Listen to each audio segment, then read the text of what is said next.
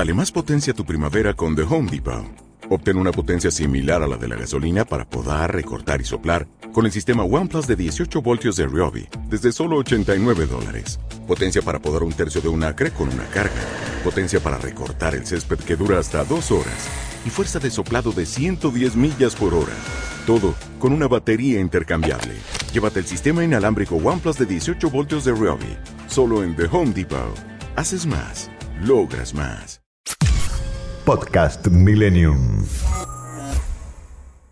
Eh, dos cositas que quería señalar. Una de ellas tiene que ver con lo que ha comunicado ayer el presidente de la Nación, Alberto Fernández, con el responsable del laboratorio Richmond, eh, la aprobación del primer lote de las vacunas producidas envasadas en la Argentina, la vacuna rusa Sputnik V, y este segundo componente que puede empezar a cambiar la ecuación de, del plan para completar el esquema. Y por otro lado, lo que reciente mencionaba a modo de título, los mayores de 35 años podrán vacunarse en estaciones de trenes de la provincia de Buenos Aires.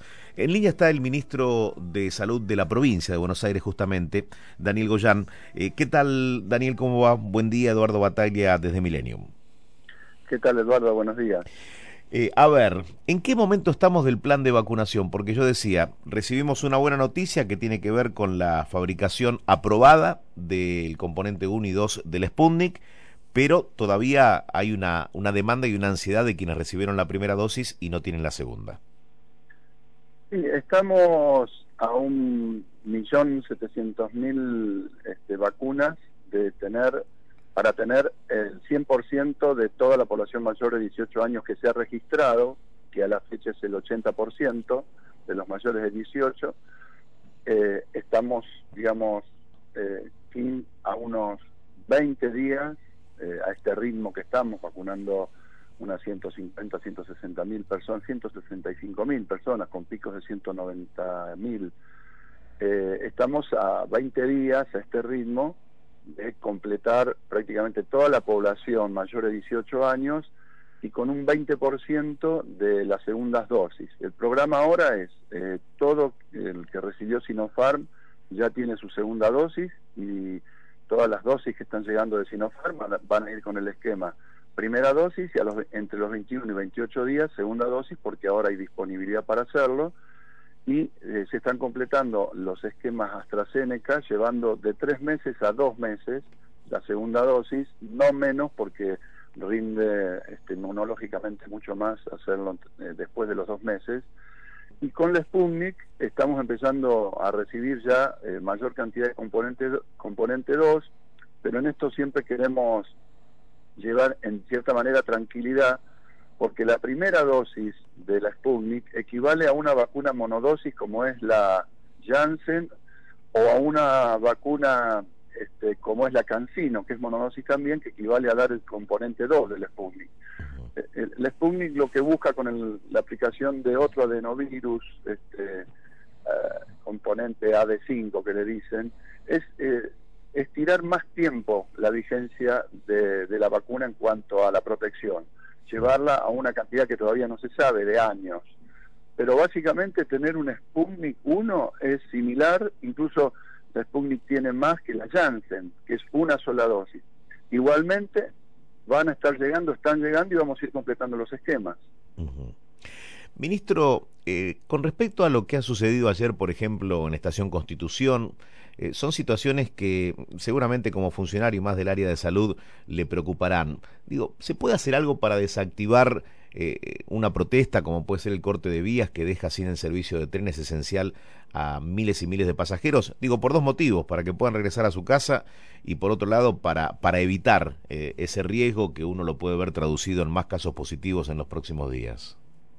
Sí, obviamente que toda aglomeración de gente que tenga este, esté muy cerca, que esté por ahí gritando eh, y muchas veces con el barbijo mal colocado o, directamente sin barbijo, aunque en general se ve que la gente está con barbijo, muchas veces lo tienen mal, mal colocado. Pero esa aglomeración obviamente genera riesgo de contagio, cualquier aglomeración genera riesgo de contagio si no se mantiene el distanciamiento social. Por eso es una imagen que no, no, no nos gusta ver. Yo, eh, desde el área de salud, no le puedo decir, no soy especialista, qué se puede hacer para evitar esto. Lo que sí es que claramente eh, tenemos que tratar de, en estos meses, sobre todo que quedan para terminar de vacunar a toda la gente y estar más protegidos, eh, tenemos que cuidarnos de esas cosas. Es una recomendación que la hacemos permanentemente. Eh, estaba leyendo acerca de una de una plataforma y yo me preguntaba hace unos días aquí en el aire de la radio de qué manera se puede medir ¿no? el, el nivel de anticuerpos que uno tiene o el nivel de inmunidad eh, por aquellos pacientes que están recuperados o aquellos que recibieron la vacuna. Eh, digo, hubo un avance reciente, ¿no? Del CONICET. Sí, tal cual.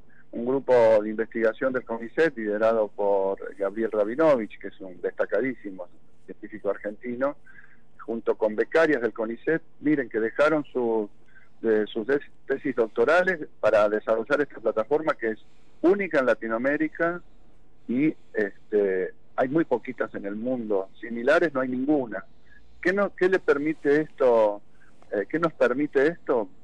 Este estudio el cual la provincia de Buenos Aires participa activamente es conocer cuánto va a durar, cuánto eh, vamos a tener de defensa mediada por linfocitos T, que es, una línea de defensa diferente a los anticuerpos, pero fundamentalmente la que perdura en el tiempo después, la que cuando empiezan a bajar los anticuerpos, porque los anticuerpos en algún momento con cualquier enfermedad que se ha padecido o con cualquier vacuna, con el tiempo em-, empiezan a declinar. Pero queda una defensa en los linfocitos T, son unas células que guardan la memoria del virus como una foto y vuelve a entrar nuevamente, en algún momento rápidamente ya fabrican los anticuerpos, no, no tiene que el organismo esperar este, 10, 12 días para tener los anticuerpos rápidamente y bloquea al agente patógeno cuando ingresa nuevamente.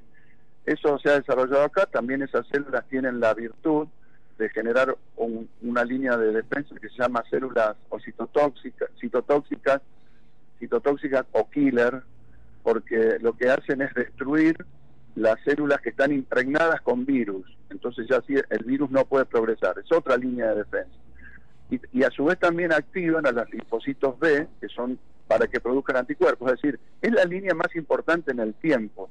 Y todas las vacunas que estamos dando en la Argentina, hasta ahora se han medido dos, pero se está por medir ya AstraZeneca también, hemos medido Sinopharm y hemos medido Sputnik, generan una robusta, muy potente de desarrollo de, ese, de esa línea de defensa que es la más importante.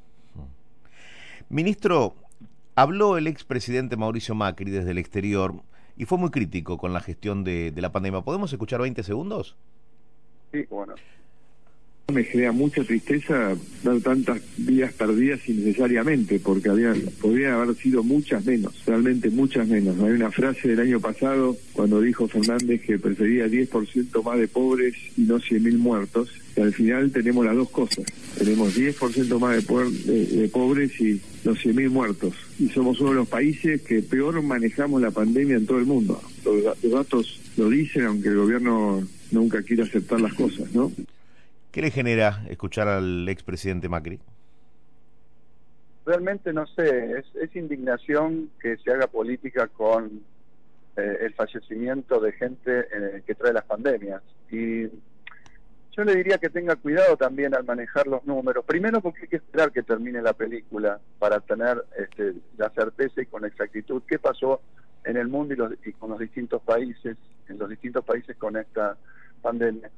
Pero eh, en la ciudad que es, es, este, gobernada por el proyecto político al cual pertenece Macri, fue el lugar por lejos que mayor índice de mortalidad hubo cada un millón de habitantes o cada 100.000, como se lo quiera medir. Pero es horrible discutir esto así de esta manera porque además sé que las autoridades de la ciudad hicieron, por lo menos a nivel sanitario, lo imposible para que todo funcionara bien y, no hemos, y nos hemos dedicado todos todos los ministros de la provincia eh, eh, a tratar de que esto sea así.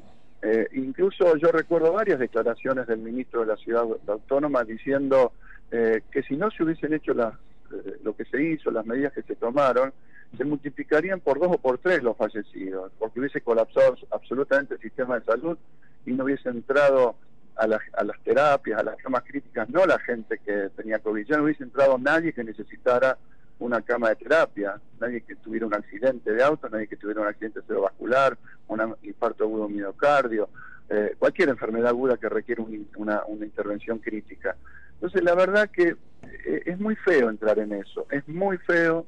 Yo creo que tenemos que seguir tirando todos para adelante, porque además, paradójicamente, aquellos que todo el tiempo estuvieron boicoteando las medidas de cuidado, la vacunación, todo el tiempo hablando en contra, eh, ahora después se sorprenden cuando aumentan los fallecidos. Realmente es una es una disociación de pensamiento este, que no se puede entender.